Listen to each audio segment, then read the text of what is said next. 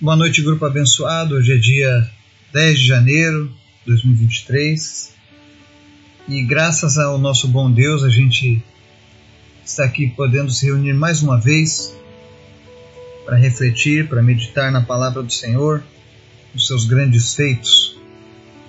E hoje a gente vai fazer uma leitura lá no livro de Atos, capítulo 4, dos versos 7 ao 12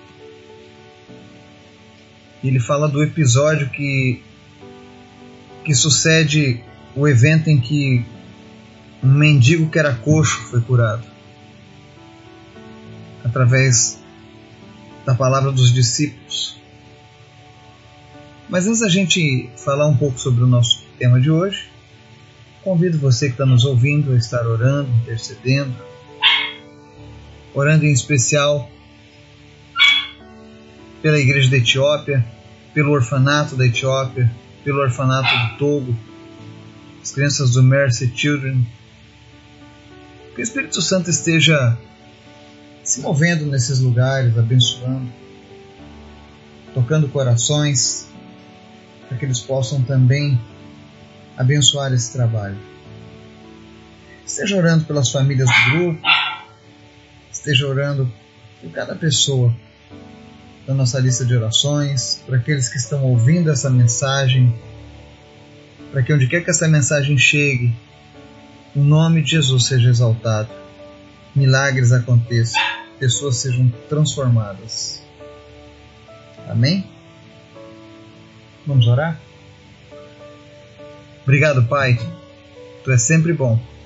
Nós te amamos. Nós queremos mais de ti. Obrigado pelo dia, tivemos. Obrigado pela tua graça e o teu cuidado. Continua nos ensinando, Pai, a cumprir os teus propósitos. O Senhor é sempre bom.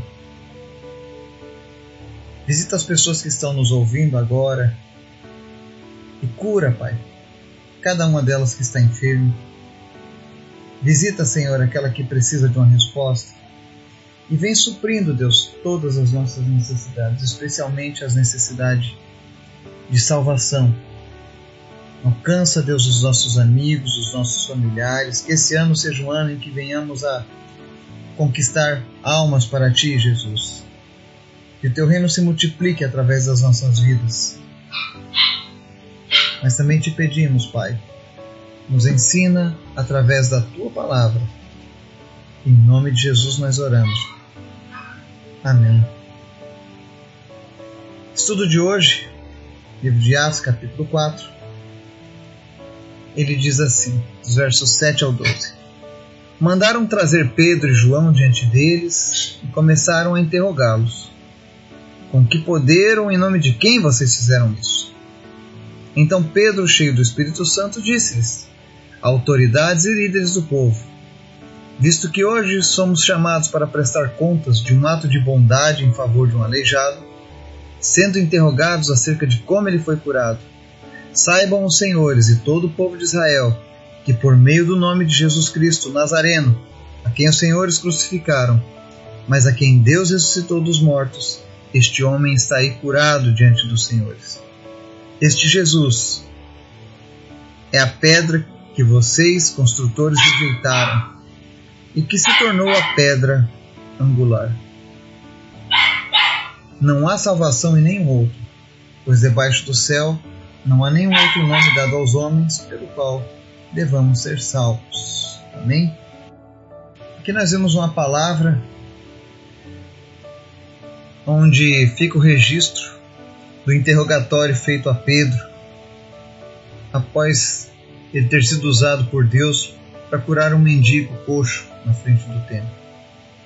É interessante que as mesmas autoridades religiosas que falavam acerca do Evangelho, falavam acerca de Deus, os líderes religiosos, os fariseus, o sumo sacerdote, eles pregavam as escrituras do Antigo Testamento, falavam acerca de Deus, mas quando Deus se revela no meio do povo, a religiosidade cega aqueles homens, ao ponto de questionarem por que, que Pedro orou para que um homem fosse curado. Por que, que ele curou aquele coxo? Ou seja, fizeram um interrogatório para saber por que, que ele ajudou aquele homem que era coxo a andar. E quando eu olho essas, essas atrocidades, a gente olha os dias de hoje, em que as pessoas estão invertendo os valores. E nós precisamos aprender com Pedro a usar todas as oportunidades para exaltar o nome de Deus. Quando Pedro e João estavam diante deles no interrogatório, eles perguntam lá no verso 7: Com que poder ou em nome de quem vocês fizeram isso?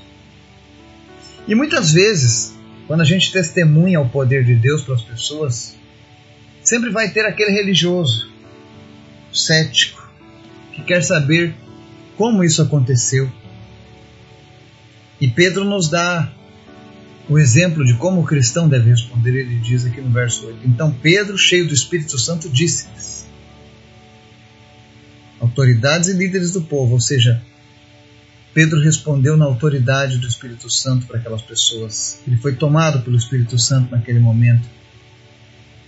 E ele diz: Visto que hoje somos chamados para prestar contas de um ato de bondade em favor de um aleijado, sendo interrogados acerca de como ele foi curado, ou seja, é o cúmulo.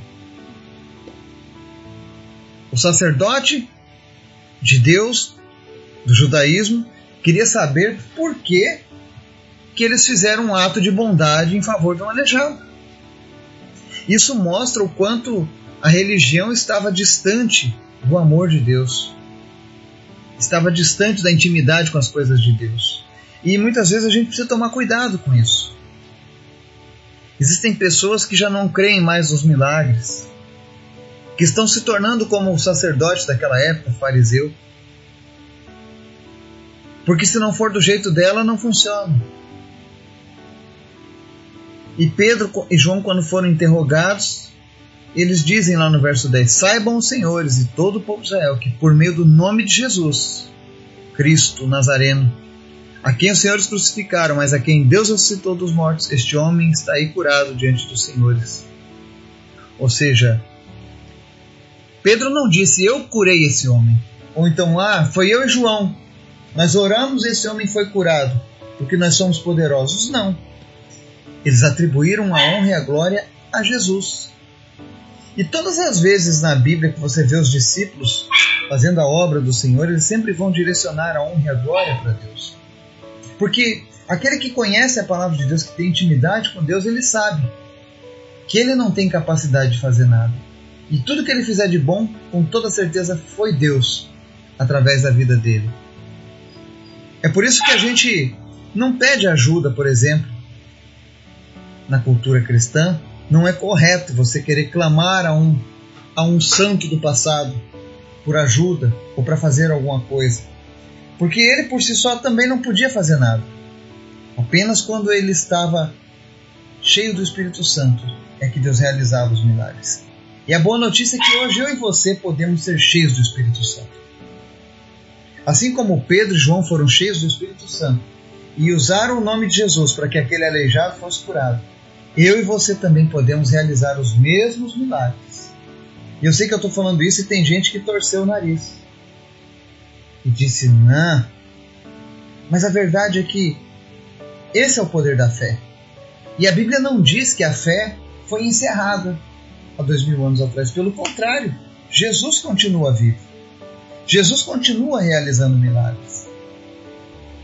Eu posso dizer para vocês que Durante a minha caminhada com Cristo, eu tenho visto muitos milagres acontecendo. E não porque eu sou bom, mas porque Jesus é maravilhoso, porque Jesus está vivo. Assim como ele curou aquele homem, após ele ascender aos céus, ele continua curando pessoas, ele continua transformando vidas. E aí no verso 11 ele diz assim: Este Jesus é a pedra que vocês construtores rejeitaram e que se tornou a pedra angular. A pedra angular era a pedra principal de uma edificação que sustentava o alicerce. Jesus é o alicerce. Às vezes as pessoas interpretam muitas coisas, né? Eles pegam aquela passagem do Pedro, por exemplo, dizendo assim: Tu és Pedro, sobre esta pedra edificaria a minha igreja. As pessoas pensam que Pedro é a pedra, quando na verdade é a ideia do Jesus, do Cristo. E aqui o próprio Pedro, aquele Pedro que as pessoas dizem que é a pedra, ele está dizendo: Este Jesus é a pedra que vocês construtores rejeitaram e que se tornou a pedra angular. Então, o Pedro, que muitas vezes mal interpretado pelas pessoas, seja por erro de interpretação ou por má fé, ele deixa bem claro que ele não é a pedra que sustenta a igreja, que edifica a igreja, mas que Jesus é a pedra angular da igreja. Talvez você tenha essa dúvida. Eu sei que na religião cristã católica eles ensinam que Pedro é a pedra, a pedra da igreja. E dizem, foi o próprio Jesus que disse. Mas aqui nós vemos o Pedro dizendo: Jesus é a pedra angular. É a pedra que sustenta a igreja, na qual a igreja foi edificada sobre ele. E aí Pedro faz uma afirmação das mais belas da Bíblia, no verso 2. Não há salvação em nenhum outro, pois debaixo do céu não há nenhum outro nome dado aos homens pelo qual devamos ser salvos. Isso aqui é muito sério. Eu gostaria que você, que está acompanhando a leitura de hoje, pegasse na sua Bíblia, Atos capítulo 4, verso 12. E não importa qual é a versão da sua Bíblia, se ela é católica, se ela é protestante, se ela é a Bíblia de Genebra, se ela é a Bíblia de Jerusalém, não importa. Eu quero que você leia o, capítulo 4 no verso 12. E veja o que ele está dizendo. E ele diz: Não há salvação em nenhum outro nome. Apenas o nome de Jesus pode salvar o homem. E aqui Deus deixa bem claro que debaixo do céu não há nenhum outro nome dado aos homens pelo qual devamos ser salvos. Isso inclui pessoas que existiram antes de Jesus e pessoas que vieram depois de Jesus. Maomé não pode te salvar. Buda não pode te salvar. Allan Kardec não pode te salvar. Pedro não pode te salvar. João não pode te salvar. Maria não pode te salvar. Apenas uma pessoa pode nos salvar. Apenas um nome foi dado por Deus para salvar o homem. E esse nome é o nome de Jesus. E é, é muito importante que você compreenda isso para que você não deposite a sua fé em coisas vazias, em coisas vãs. Eu sempre digo, eu conheço pessoas que têm muita fé, mas estão direcionando a fé de uma maneira errada. É como uma pessoa que nunca fez um treinamento para determinada profissão e começa a trabalhar. Ela vai perder muito tempo até ela conseguir dominar aquilo ali, porque ela não sabe fazer do jeito certo. Assim são muitas pessoas depositando a fé em outros nomes. Hoje mesmo eu vi um homem que tatuou todas as costas dele com a imagem de uma padroeira do Brasil. De tamanha fé que ele tem que ela vai livrar ele na hora da morte. Mas eu quero lançar um desafio saudável para você. Leia essa passagem na sua Bíblia sobre qual é o nome que pode salvar os homens. E procure se há algum outro nome na Bíblia que está habilitado para a salvação da humanidade. Se você encontrar, por favor, você pode me enviar uma mensagem com toda certeza. Eu vou retificar esse estudo de hoje. Mas se você não encontrar, eu te recomendo a fazer algo se você ainda não fez. Entregue a sua vida a este nome que foi deixado por Deus para que nós fôssemos salvos. Porque não adianta apenas a gente saber que nome é esse. Precisamos entregar a nossa vida para esse nome. E esse nome é Jesus Cristo. E Ele te ama se não fosse por isso, essa mensagem não chegava hoje ao seu lar, não chegava hoje no seu trabalho, não chegava hoje onde quer que você esteja. Porque Deus tem um propósito a cumprir na sua vida. Deus tem contemplado o quanto você tem buscado a Ele. E talvez você diga: Ah, mas eu não tenho culpa se me ensinaram errado. Mas hoje você tem a oportunidade de fazer a coisa certa. E eu não estou falando de religião, estou falando da Bíblia, a palavra de Deus. E esse verso de Atos capítulo 4, verso 12, você vai encontrar em qualquer Bíblia, se ela for cristã. E se você tiver dúvida, leia, releia, até que isso se torne uma realidade. Que Deus nos abençoe e nos guarde. Em nome de Jesus. Amém.